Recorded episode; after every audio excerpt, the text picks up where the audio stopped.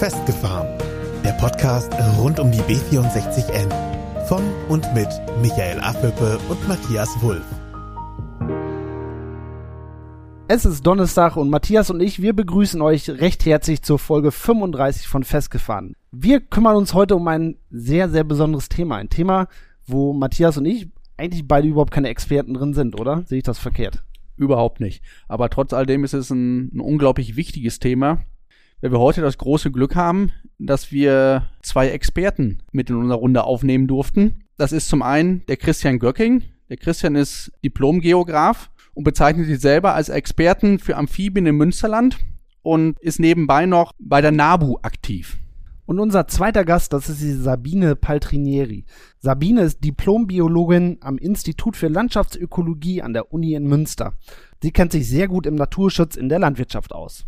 Ja, Matthias hat es gerade schon erwähnt, wir kümmern uns heute um ein Thema, das wirklich extrem wichtig ist. Und wir haben im Zuge unserer ganzen Podcast-Episoden darüber eigentlich noch gar nicht in der Tiefe gesprochen, wie wir es heute eigentlich vorhaben. Denn wir wollen heute über das Thema Biodiversität sprechen und welchen Einfluss der Straßenbau darauf hat.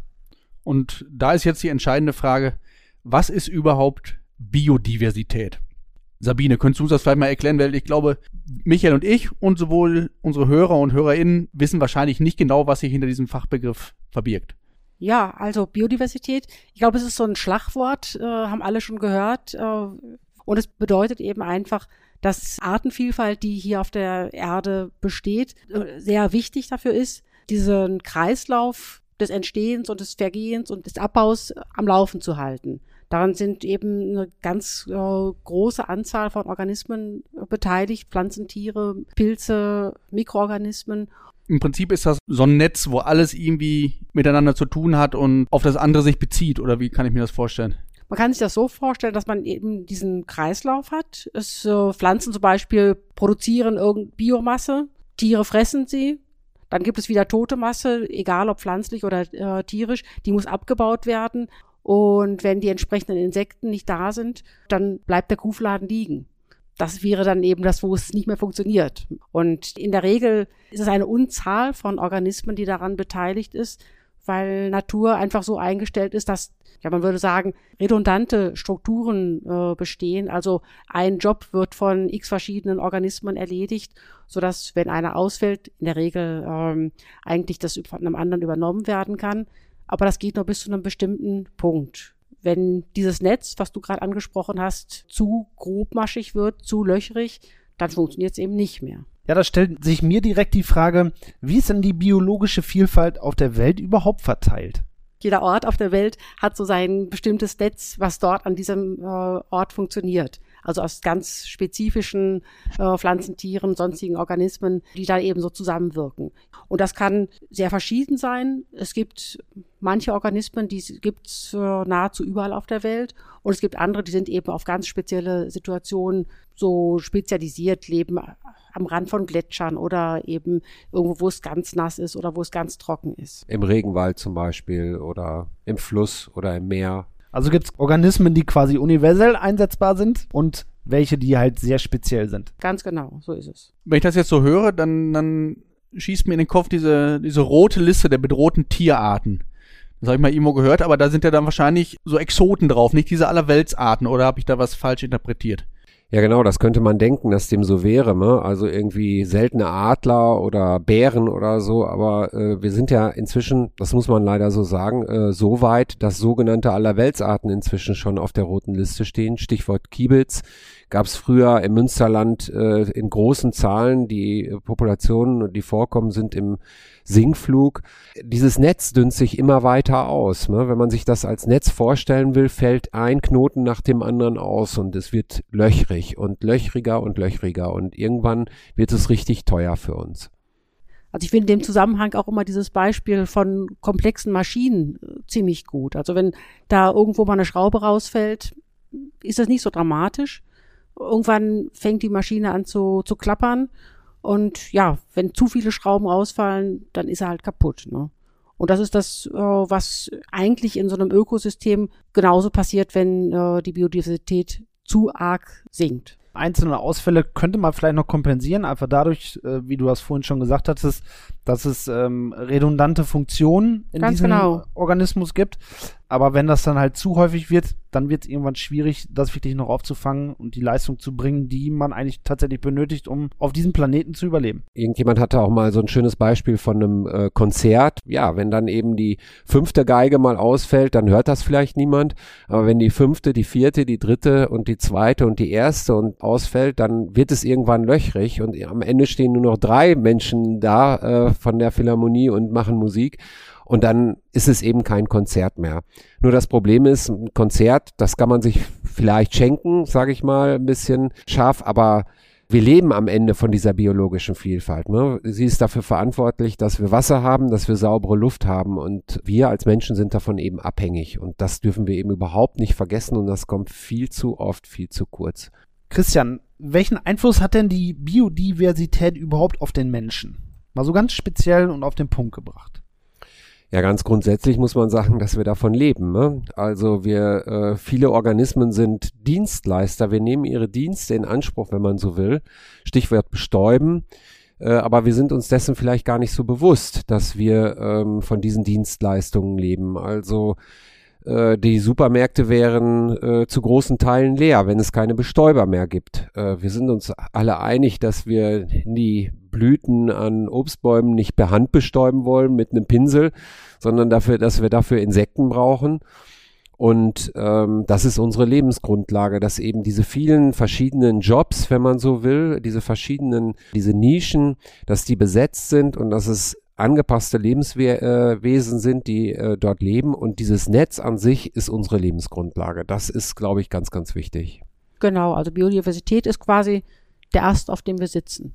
Und den wollen wir uns wenn möglich nicht absägen. Ganz genau. Besser ist das. Wäre vom Vorteil. Ja. Ja. Ja. Und genau dazu hätte ich noch mal so eine konkrete Frage. Ich stelle mir das immer so vor, als, als wären das Sachen, die, die ich sehen kann, die ich anpacken kann. Aber so wie ich das richtig verstehe, hängen da auch andere Sachen mit zusammen. Wie zum Beispiel, was sich so im Boden abspielt. Der Boden ist ja elementar, so wie ich das verstanden habe, für, für so eine Biodiversität. Welche Aufgaben hat der Boden? Die Artenvielfalt im Boden ist eben ganz immens wichtig, weil der Boden letztendlich die Grundlage ist. Das wissen alle, die in der Landwirtschaft arbeiten, äh, dass eben aus Abfällen in Anführungsstrichen wieder fruchtbarer Boden wird. Und das passiert nicht alleine, sondern das passiert dadurch, dass da eben eine Unzahl von Insekten, äh, Pilzen, Mikroorganismen dran arbeiten. Und wenn die nicht mehr arbeiten, dann haben wir da auch ein ganz großes Problem. Außerdem ist Boden auch äh, in Abhängigkeit von dieser Art und Weise, wie er umgesetzt wird, ein guter Wasserspeicher, kann also auch den Wasserhaushalt gesund oder nicht gesund halten, je nachdem, in welchem Zustand er ist. Stichwort Regenwürmer, ne? die also im Boden aktiv sind, äh, kleine Röhren äh, bauen sozusagen, die sind wieder für die Wasserhaltung wichtig. Jetzt reden wir die ganze Zeit ja auch über Arten. Was mich mal tatsächlich da interessieren würde, weil ich bin ein sehr pragmatischer Mensch bei solchen Sachen, über was für eine Anzahl an Arten sprechen wir denn da? 100, 200? Kann man das irgendwie beziffern? Habt ihr da die Möglichkeit zu? Wir sind eher so im sechs- bis siebenstelligen Bereich. In Deutschland sind es natürlich äh, weniger, aber es ist natürlich auch so, äh, dass viele Arten noch gar nicht bekannt sind. Es gibt Regionen wie beispielsweise die Tiefsee oder auch die Regenwälder, äh, in denen jeden Tag neue Arten entdeckt werden. Allerdings befürchtet man auch, dass da im gleichen Atemzug äh, auch dieselbe Anzahl von Arten ausgerottet wird, bevor sie entdeckt wurde. So ist es also durch die rasant, weltweit rasant äh, voranschreitende Lebensraumzerstörung ist das eben immer so. Und das ist eben nicht nur im Amazonasgebiet, wo es immer in der Zeitung steht, sondern auch bei uns so, dass wir unsere Lebensräume zerschneiden. Wir haben ungefähr 6000 Käferarten in Deutschland und viele stehen auf der roten Liste, eben weil es keine großen naturnahen äh, Wälder mehr beispielsweise gibt, als ein Beispiel. Und diese Insekten sind ja schon auch so ökonomisch von großer Bedeutung. Es gibt Institute, die berechnen eben so den Wert dieser Dienstleistungen, den diese Tiere bringen, und die haben die Summe von 265 Milliarden Euro, die eben äh, Insekten an Leistung für äh, Bestäubung erbringen, weltweit. Aber man kann es ja auch ganz konkret an einem konkreten Beispiel machen, an der Schokolade. Also ohne Insekten keine Schokolade. Weil die Kakaopflanzen durch Fluginsekten bestäubt werden und äh, es sonst keine Kakaofrüchte gäbe. Wenn man zum Beispiel mal so einen Blick äh, nach China schweifen lässt, Mhm. dort wo man tatsächlich dann Obstbäume mittlerweile auch händisch bestäuben muss, weil halt dort gerade diese Biodiversität schon so stark eingeschränkt ist, dass das nicht mehr funktioniert. Es ist eine Unzahl von Dienstleistungen, die die Natur für uns vollbringt. Da müsste man ja auch mal darüber sprechen, dass ein Baum, der eben Sauerstoff produziert und CO2 aufnimmt, das ist ja auch eine Leistung, die er sozusagen zu unseren Gunsten vollbringt. Ja. Auch das kann man monetär bewerten. Da kommt man ungefähr auf so einen Wert von 1600 Euro pro Baum. Das finde ich schon auch ganz beeindruckend. Und das ist vor allem eine Arbeit, die wir nicht ersetzen können auf irgendeine andere Art Eben. und Weise. Also Da können wir keine Maschine für Nee, bauen. Genau. das ist das Problem. Wir können zwar vieles, vieles erreichen heutzutage, aber es gibt einfach Dinge, da können wir nicht drauf verzichten und die brauchen wir einfach. Aber wir haben ja vorhin festgestellt, dass wir wirklich zusehen müssen als Menschheit, dass wir unsere Diversität wirklich erhalten und am Leben halten. Wie ist eure Einschätzung dazu? Macht der Mensch wirklich schon genug? Nein. Ich sag's mal ganz drastisch, wir steuern gerade auf die Vollkatastrophe zu. Also sowohl äh, klimatechnisch als auch artentechnisch, weil die äh, Netze komplett zerreißen und wir unser nicht nur unser kulturelles Erbe verlieren, sondern auch unser Naturerbe verlieren. Das kann man an den bekannten Arten wie im Kiebitz festmachen und da stehen hunderte und tausende andere Arten hinter, die in den gleichen Lebensräumen vorkommen und die verlieren wir einfach. Und das ist äh, eine äh, Riesenaufgabe, solche Na äh, Netze wiederherzustellen. Wir müssen unbedingt alles dafür tun, dass wir unsere äh, natürliche Vielfalt hier in der Region bei uns behalten. Ist denn zum Beispiel die Renaturierung der Ems in Warndorf ein gutes Beispiel dafür, wie man sowas vernünftigerweise angeht? Ich finde, dass Renaturierung der Ems schon ein tolles Beispiel ist, weil das ist eigentlich auch so ein Mutmacher, weil es zeigt, man kann einiges äh, verbessern und kann Biotope wiederherstellen. Es ist aber relativ aufwendig, ne? Es ist ein super Beispiel, also das ist eine toll gelungene äh, äh, Renaturierungsabschnitt in der Ems. Und wenn man sich vorstellt, wie lang die Ems insgesamt ist, 371 Kilometer, dann ist das ein relativ kleiner Abschnitt. Und da reden wir über einen Fluss bei uns, ja. Und wir reden nicht über die ganzen kleinen Fließgewässer, den Bach vor Ort. Wir reden nicht über die ganzen Gräben vor Ort, in denen genauso viele Leben, äh, Organismen leben. Wir haben drei trockene Sommer hinter uns äh, und die wahrscheinlich zunehmen werden, ja, wo über, über Trockenheit reden und Lebensraumverluste reden. Also Ems Renaturierung ist super und wir brauchen unbedingt sehr viel mehr davon. Ja, uns läuft ja vermutlich auch die, die Zeit weg. Denn wir stehen ja schon unter Druck, wenn erstmal irgendwas kaputt ist an dem System, Genau. ist es ja wahrscheinlich unfassbar aufwendig und anstrengend, das System wieder in den Ursprungszustand zu bringen. Besser wäre es doch, ihn jetzt in dem Zustand, wie wir ihn jetzt nur haben, möglichst zu erhalten, oder? Also wir brauchen unbedingt ganz große Anstrengungen. Geschieht ja auch von vielen Kräften auch, äh, Gewässer wieder zu renaturieren, auch kleine und mittlere Fließgewässer, die Wasser, das Wasser in der Landschaft zu halten. Ja, also äh, wir entwässern ja nur noch. Wir müssen eigentlich bewässern, um die trockenen Monate beispielsweise besser zu überstehen. Die Insektenvielfalt geht massiv zurück. Es gibt eine große Studie, dass 75 Prozent der Insektenmasse äh, in den letzten Jahrzehnten verschwunden ist. Einfach weg. Gar nicht mehr. Unsere Kinder und Kindeskinder werden das nicht mehr erleben. Und das ist eine Katastrophe. Wir müssen da ganz große Anstrengungen unternehmen.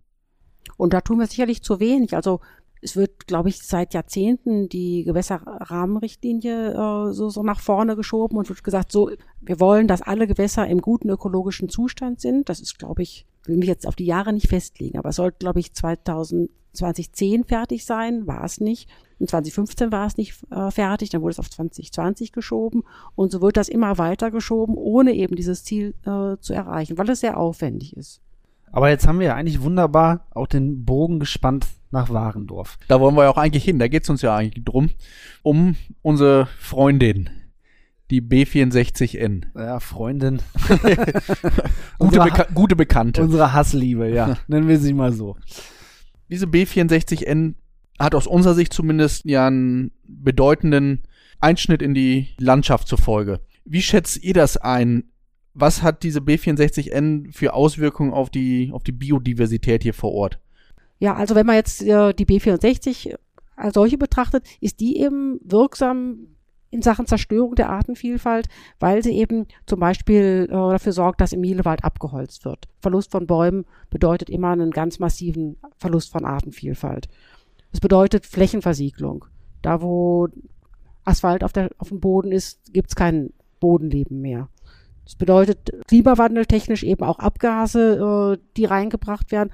Und bezüglich der Artenvielfalt ist es eben auch nochmal problematisch, weil hier werden äh, allein auf Warendorfer Gemarkung etwa 100 Hektar in Anspruch genommen. Und diese 100 Hektar gehen wahrscheinlich zu einem Großteil zulasten der Landwirtschaft.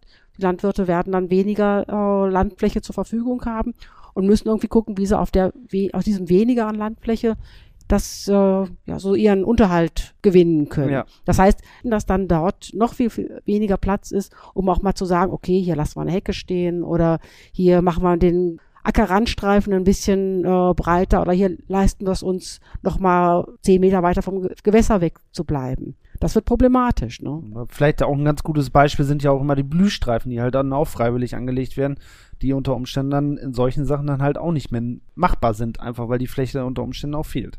Ja, man wird, ich denke, die Leute werden rechnen und sie werden so rechnen, dass sie sagen, wir müssen äh, davon leben.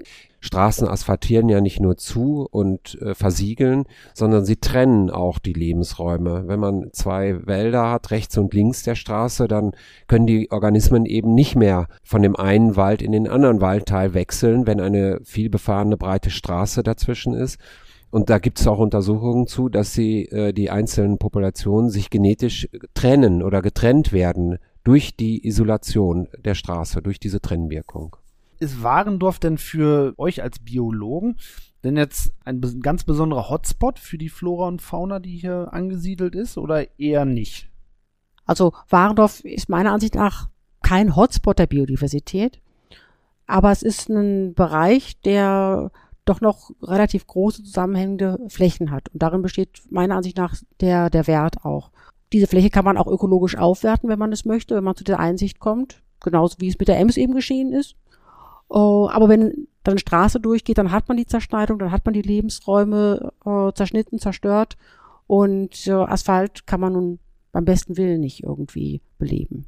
Ja, also wir haben ja schon im, im Münsterland eine relativ intensiv genutzte Landschaft insgesamt. Zu einer großen Straße äh, muss man es ja nicht noch weiter intensivieren, nicht noch weiter zersiedeln, nicht noch mehr kaputt machen. Das ist ja ganz, ganz wichtig, dass wir wenigstens das, was wir haben, auch noch erhalten.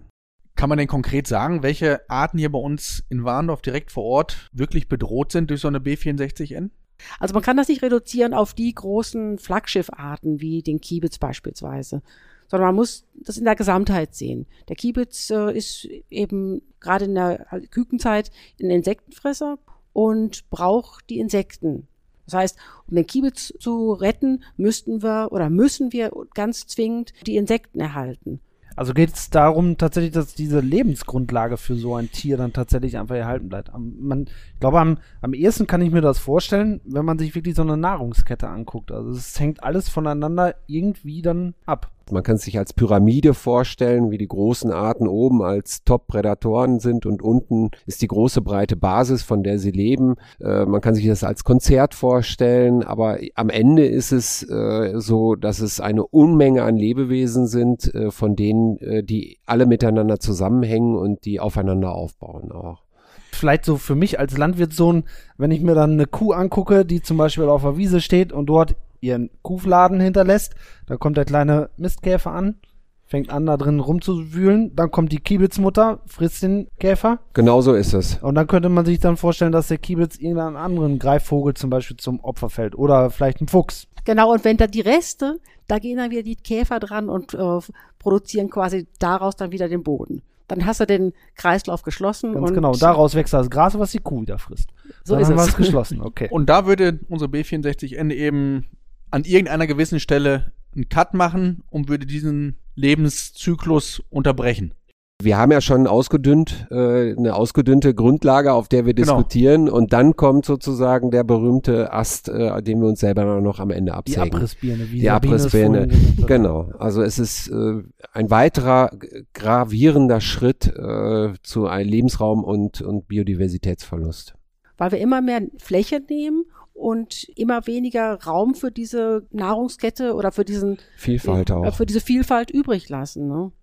Ja, die Fläche ist ja auch nicht, ist ja einfach nicht unendlich und das, da können wir uns davon abschminken, dass wir das, was wir jetzt für die Straße wegnehmen, an anderer Stelle wieder eins zu eins wieder wieder, wieder erzeugen können. Und da wären wir vielleicht schon beim nächsten Punkt. Was machen die denn überhaupt von Seiten der Straßenplanung bezüglich dieses Wissens, dass so eine Straße ja auch viel zerstört? Da geht es um die gesetzlich geschützten Arten, für die Ausgleich geschaffen werden muss. Und äh, beispielsweise Steinkauz, dann werden dann XY Hektar äh, Grünland oder Obstbäume äh, an anderer Stelle wieder neu gepflanzt.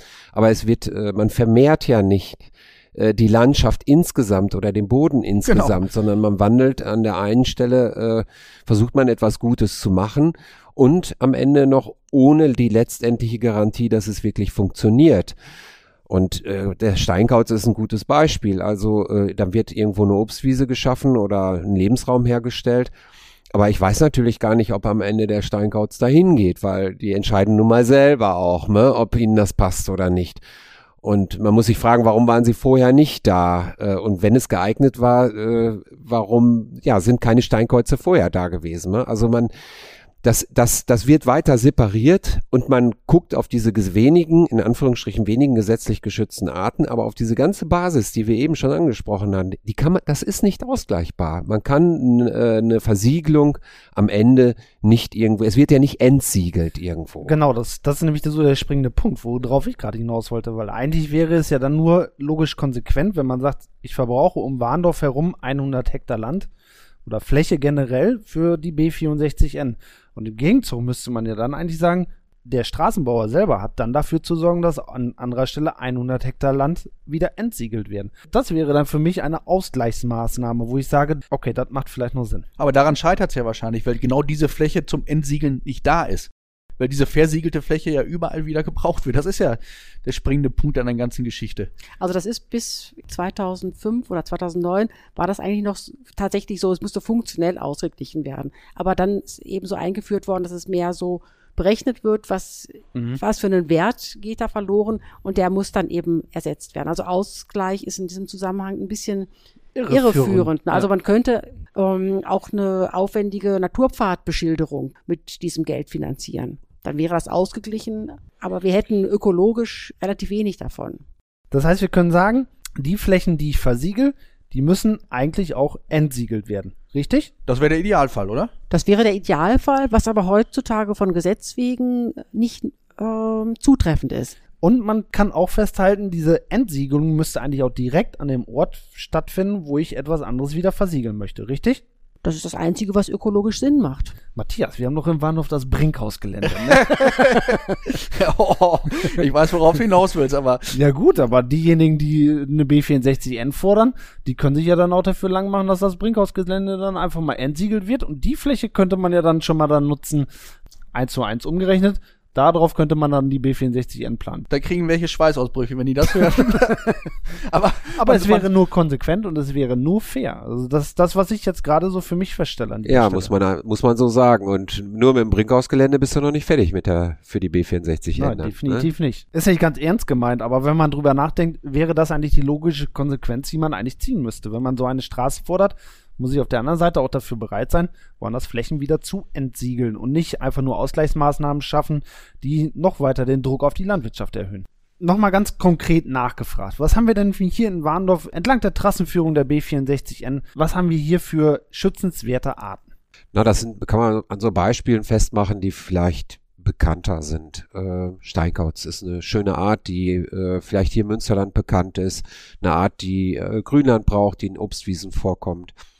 Dann haben wir äh, eine Art, äh, die ebenfalls vielleicht bekannt ist, der Laubfrosch, ja, eine kleiner, grüner Amphibienart, die sehr, sehr laut rufen kann, äh, die auf den, wo es Vorkommen auf der Trasse gibt.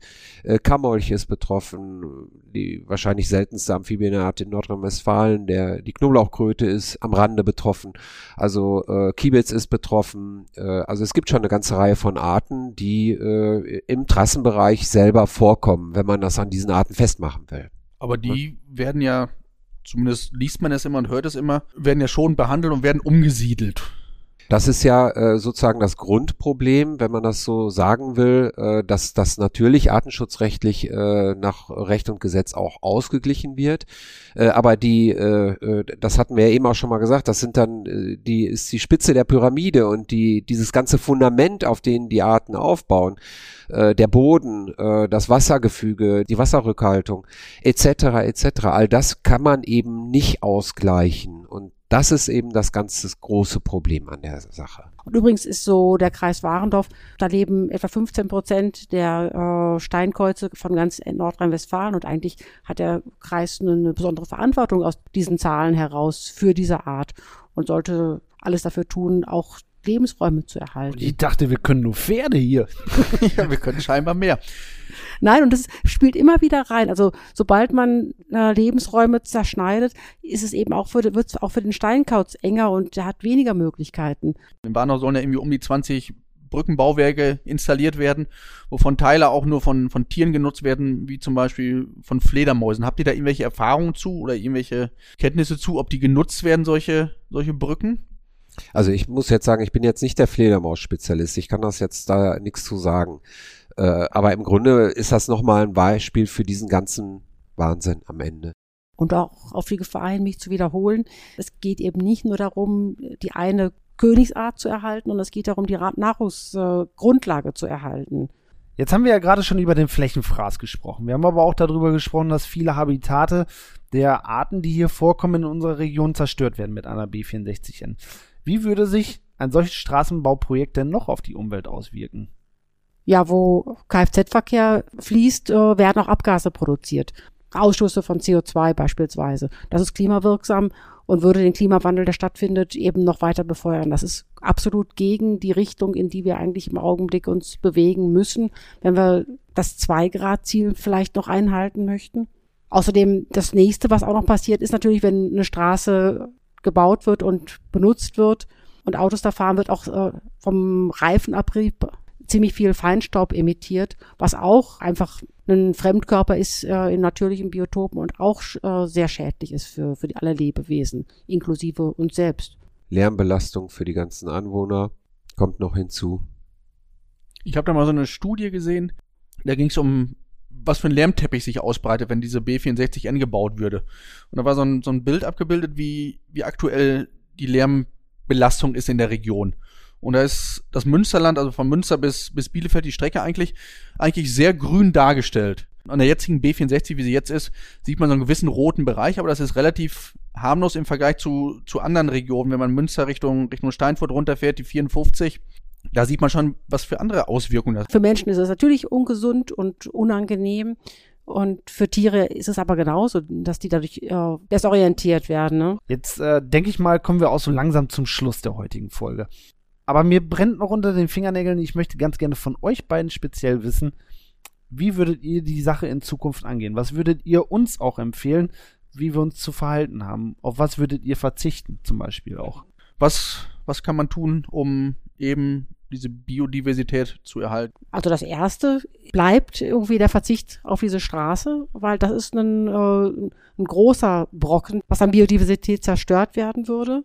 Und Natürlich kann man auch noch ganz viel machen. Ich, wenn ich durch die Landschaft hier fahre, würde ich mir von jedem Bauern wünschen, dass er äh, den Randstreifen etwas breiter macht. Und ich würde mir von jedem Gartenbesitzer wünschen, dass er da bis paar Stauden stehen lässt und dass bitte keine Steingärten äh, vor die Häuser kommen. Ich würde mir wünschen, dass äh, die Leute Obstbäume anpflanzen würden und äh, ich würde mir wünschen, dass man mit dem Fahrrad zur Arbeit fährt und den öffentlichen Nahverkehr äh, benutzt, weil das würde dazu führen, dass man in, in ein meiner Ansicht nach zukunftsfähiges Nahverkehrssystem umsteigen würde. Insofern würde ich mir auch wünschen, dass so von politischer Seite das gefördert wird und nicht die Monatskarte so teuer ist, dass es äh, abschreckend ist. Ja, also wir brauchen echt grundsätzlich andere Verkehrspolitik. Das kann man auch, glaube ich, so grundsätzlich sagen. Also, äh, dass wir runter müssen vom Individualverkehr, um jetzt beim Beispiel B64N zu bleiben.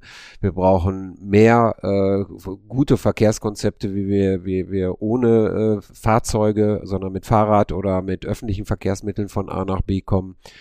Äh, wir brauchen auch äh, einen anderen Umgang mit Lebensstilen, mit Nahrungsketten. Wir brauchen regionale Produkte. Wir brauchen ganz, ganz viel äh, andere Dinge auch, damit wir diesen Lebensstil, den wir uns leisten, auch noch weiter beibehalten können.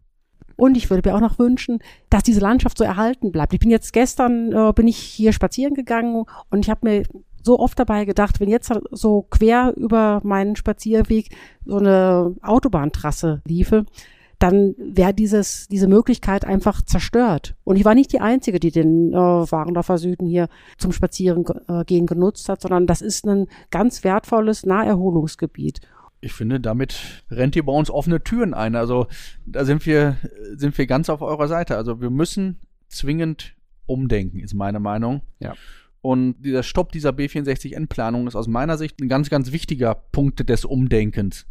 Denn das ist ein Gedankenmuster, was uns seit 30 Jahren verfolgt und in der Zukunft eigentlich nicht mehr verfolgen sollte, weil es einfach nicht mehr zeitgemäß ist und uns eigentlich mehr Schaden anrichtet, als es uns Erfolg bringt. Gerade das Gespräch mit euch heute hat mir nochmal gezeigt, wo eigentlich unsere Wertschätzung liegen sollte und wo sie nicht liegen sollte. Also Matthias und ich, wir beide hoffen, dass es euch als Hörern auch genauso gegangen ist, dass ihr in der heutigen Folge tatsächlich auch noch etwas dazugelernt habt. Deshalb, ich bedanke mich wirklich aus, aufs Herzlichste bei euch beiden für das heutige Gespräch. Ja, gern geschehen. Vielen herzlichen Dank, dass wir da sein durften. Wir hoffen, euch hat es auch gefallen. Und liebe Hörer und Hörerinnen, in dem Sinne würde ich sagen, wir verabschieden uns für heute. Dann hören wir uns hoffentlich am 25. Februar müsste das sein, zur Episode 36 wieder und dann schauen wir mal, was wir da als Thema für euch präsentieren. Wir freuen uns auf jeden Fall auf euch. Macht es gut, bleibt gesund und bis in zwei Wochen. Schönen Resttag euch. Ciao. Das war's für heute von Michael und Matthias. Mehr über die beiden erfahrt ihr bei Facebook und Instagram. Abonniert den Podcast, teilt ihn und nehmt Kontakt mit ihnen auf, denn die Jungs wollen wissen, was euch beschäftigt. Einfach über Facebook, Instagram oder per Mail an festgefahren-b64n@web.de.